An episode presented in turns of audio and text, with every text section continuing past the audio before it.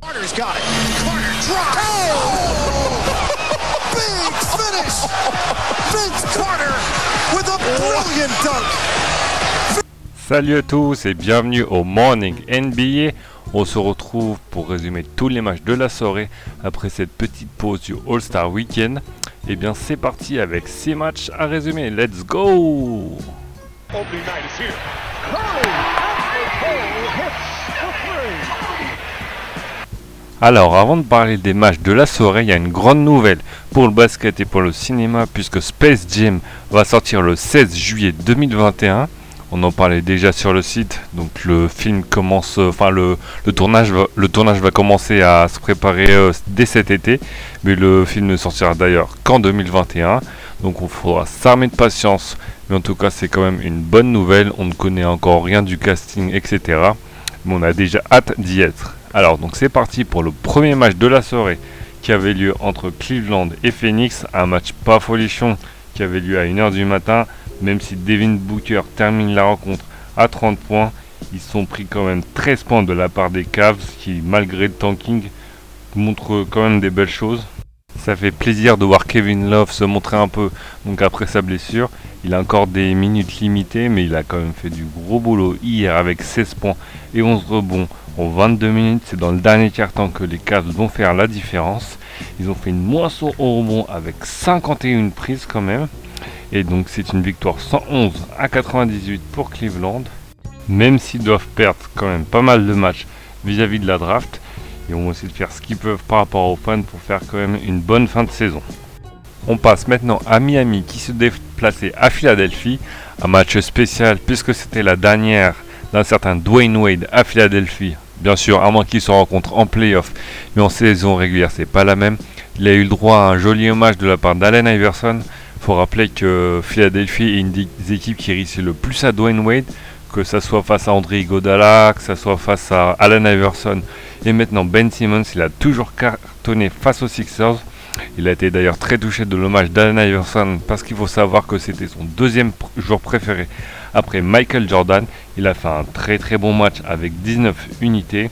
Il faut savoir aussi que le match a été plus compliqué que prévu pour Philadelphie puisqu'il n'y avait pas Joel Embiid qui sera out pendant une semaine par précaution et surtout pour se préparer pour les playoffs. Mais pas de souci puisque Boban l'a remplacé. Il a fait du très très bon boulot euh, sur le terrain et surtout dans le premier carton avec 11 points et 7 rebonds en conférence de presse, que ce soit Jimmy Butler, que ce soit son coach euh, Brett Brown ou encore JJ Reddick, ils l'ont tous enflammé, ils ont bien eu raison parce que sans lui, sans doute que la victoire était quasi inenvisageable. C'est une victoire 106 à 102, un match un peu en deux temps puisque c'est Philadelphie qui va commencer à dominer et pas que d'un peu en première mi-temps avant que Miami défende très très dur dans le troisième quart-temps en encaissant que 16 petits points. On parlait des 19 points de Dwayne Wade car c'est bien grâce à lui qu'il y a eu money time à la fin de la rencontre. Philadelphie va s'en tenir à son plan de jeu, c'est-à-dire à Tobias Harris qui été encore une fois on fire. On regrette encore que le joueur n'ait pas pu être All-Star et finir à 23 points et 11 rebonds. Il dépasse encore les 10 points dans le dernier quart-temps. Donc grâce à lui et notamment ces 3 points, mais il n'est pas tout seul parce qu'à quelques minutes de la fin, Philadelphie est encore devant, mais Gigi Riddick met un panier très très important. Malheureusement pour Miami, il n'y a pas de score assez fiable, même si Dwayne Wade fait du beau boulot. Il manquait vraiment le, les points de Richardson, ou même les points de Dragic qui devraient revenir, dans les prochains jours. Donc c'est une défaite malheureuse, mais assez véridique, 100, euh, 102 à 106 en faveur de Philadelphie. On passe au match entre Brooklyn qui recevait Portland. Le début match est assez serré avec un D'Angelo Russell qui est vraiment en mode All-Star. Mais malheureusement ça ne va pas durer parce qu'en deuxième mi-temps ils vont complètement craquer. Surtout dans le troisième quart-temps. Alors il y aura bien eu un comeback dans le quatrième quart-temps. Mais Portland a su faire face avec notamment Damien Lillard qui s'est réveillé à l'image d'un Kyrie, Irving dont on expliquera la situation un peu plus tard. Damien Lillard finit à 5 sur 21 au shoot, mais le principal, il a mis les shoots les plus importants et son plus 30 est assez véridique de sa performance d'hier soir. Il n'a peut-être pas marqué comme il le pouvait avec ses presque 27 points de moyenne, mais il finit à 13 points, ce qui est quand même une grosse perf. Les Nets ont été bouffés à l'intérieur à cause de Nurkic avec 27 points, mais surtout avec Enes Kanter qui a très bien tenu parce que c'est le seul joueur du banc qui a été vraiment performant. Il termine la rencontre à 18 points, donc euh, ça sera intéressant de voir comment Portland va l'utiliser, puisque à part Nurkic, le jeu est quand même essentiellement à l'extérieur. C'est très compliqué comme hier soir quand Damien Lillard n'est pas dans un bon jour. Et comme il y a Enes Kanter en ce moment, un joueur qui peut jouer dos au panier, il a vraiment vraiment fait du mal, notamment à Ed Davis à l'intérieur. Donc ce sera vraiment une grosse grosse grosse option en playoff. Malheureusement pour les Nets, c'était vraiment pas leur joueur comme le dit coach Atkinson. Il a mal coaché, ils ont mal joué, c'est juste un de ces jours où rien ne va et où Portland est tout simplement meilleur. On passe maintenant au gros gros match de la conférence Est entre Milwaukee et Boston. Une victoire d'un petit point parce qu'un certain Kyrie Irving va rater le shoot de la victoire. Une belle défense de la part de Milwaukee où Kyrie prend un shoot vraiment compliqué même s'il a failli rentrer. Le système de Brad Stevens a été assez vilain.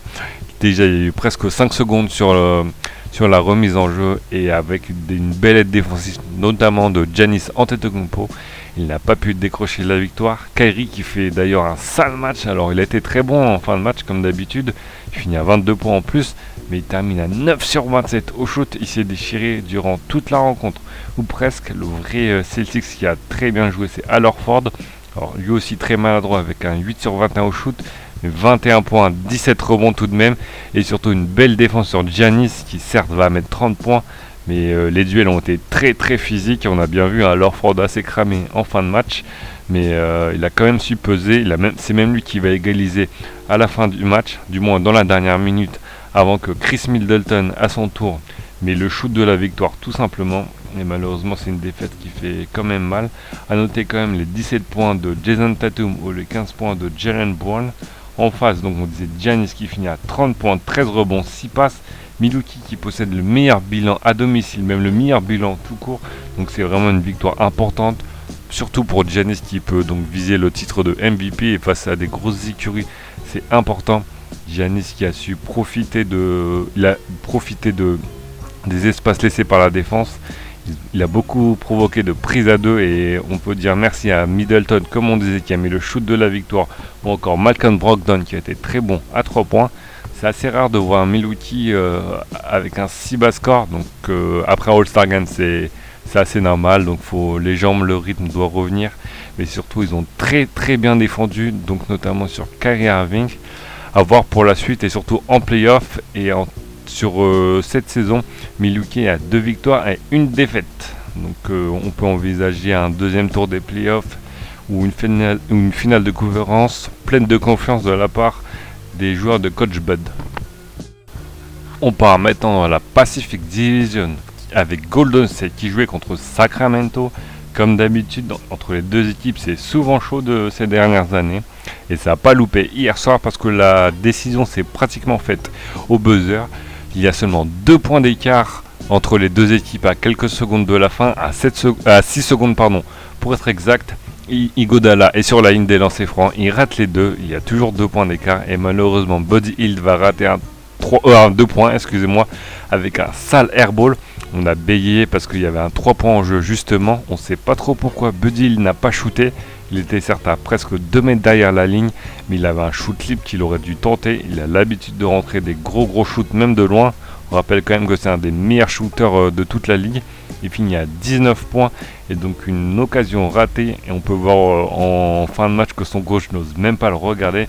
C'est dommage parce que Sacramento a fait un vrai, vrai bon match. 7 joueurs dépassent euh, la barre des 10 points. On a même eu un petit duel Marvin Bagley 3 et face à Kevin Durant. Marvin Bagley qui finit à 28 points et 14 rebonds. C'est un de ses meilleurs matchs tout simplement en carrière donc cette saison pour le jeune rookie. En face, Kevin Durant termine à 28 points et Stephen Curry finit à 36 points. Donc imaginez une équipe de Golden State euh, qui se fait bouger alors que leurs deux meilleurs joueurs font un très très bon match. Il n'y a pas grand chose à dire dessus. On a vu qu'il y a quand même des problèmes de rotation encore. Demarcus Cousins a eu des problèmes de faute. Donc euh, on ne se fait pas trop de soucis pour lui. Il termine à 17 points, 10 rebonds. Malheureusement, le banc a fait assez défaut. Igodala, on va pas lui en vouloir pour ses deux lancers francs. mais il a été là comme d'habitude avec 9 points de la défense. Il manquait clairement du scoring de la part des joueurs de Steve Kerr. Les playoffs sont encore très très loin pour euh, l'équipe de Sacramento, mais voir les, les Warriors face aux Kings, ça serait vraiment un gros gros match-up que tout le monde aimerait voir. Bon, tout le monde sauf euh, les fans de LeBron James. La transition est toute trouvée puisque LeBron James affrontait en même temps les Rockets. Donc un match vraiment vraiment très chaud jusqu'à la fin de la rencontre.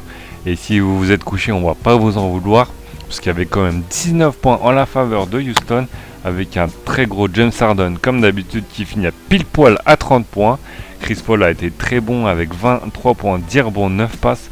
Si vous avez suivi un peu avant l'All-Star Game, il, était déjà pas mal en phase, même s'il avait des minutes limitées. On espère pour lui qu'il va pouvoir tenir euh, ce niveau de jeu, mais il n'y a pas de raison. Il est reposé, surtout après ce All-Star Break, sans doute qu'il avait envie de jouer. Et pour les Lakers, euh, il n'y a pas à s'inquiéter. Enfin, du moins, c'est ce qu'on pense euh, si on regarde que le dernier quart-temps. Puisqu'avant ça, c'était une véritable catastrophe.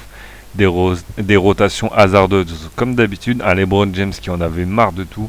Il termine quand même à 40 minutes, donc euh, ça va être compliqué pour euh, Luke Walton de faire autrement. Sans lui, c'est un peu la panade. On, voyait euh, de la part des Lakers beaucoup de shoots à 3 points forcés, des briques, des airballs et le pauvre LeBron James euh, levait les yeux au ciel. Il n'en pouvait plus. Et puis il y a eu ce fameux dernier carton où ils n'ont encaissé que 16 points de la part de Houston et c'est quand même très très fort.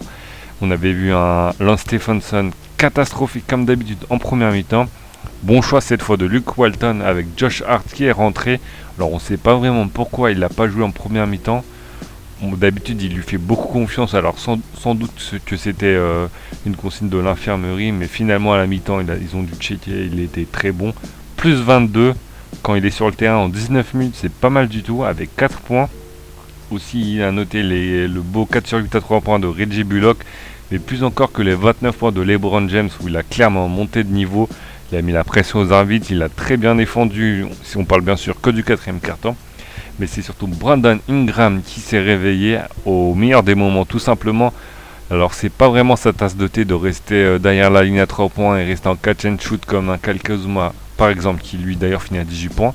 On préfère le Brandon Ingram qui pénètre, qui percute, et c'est ce qu'il a fait, lui qui finit à 27 points donc.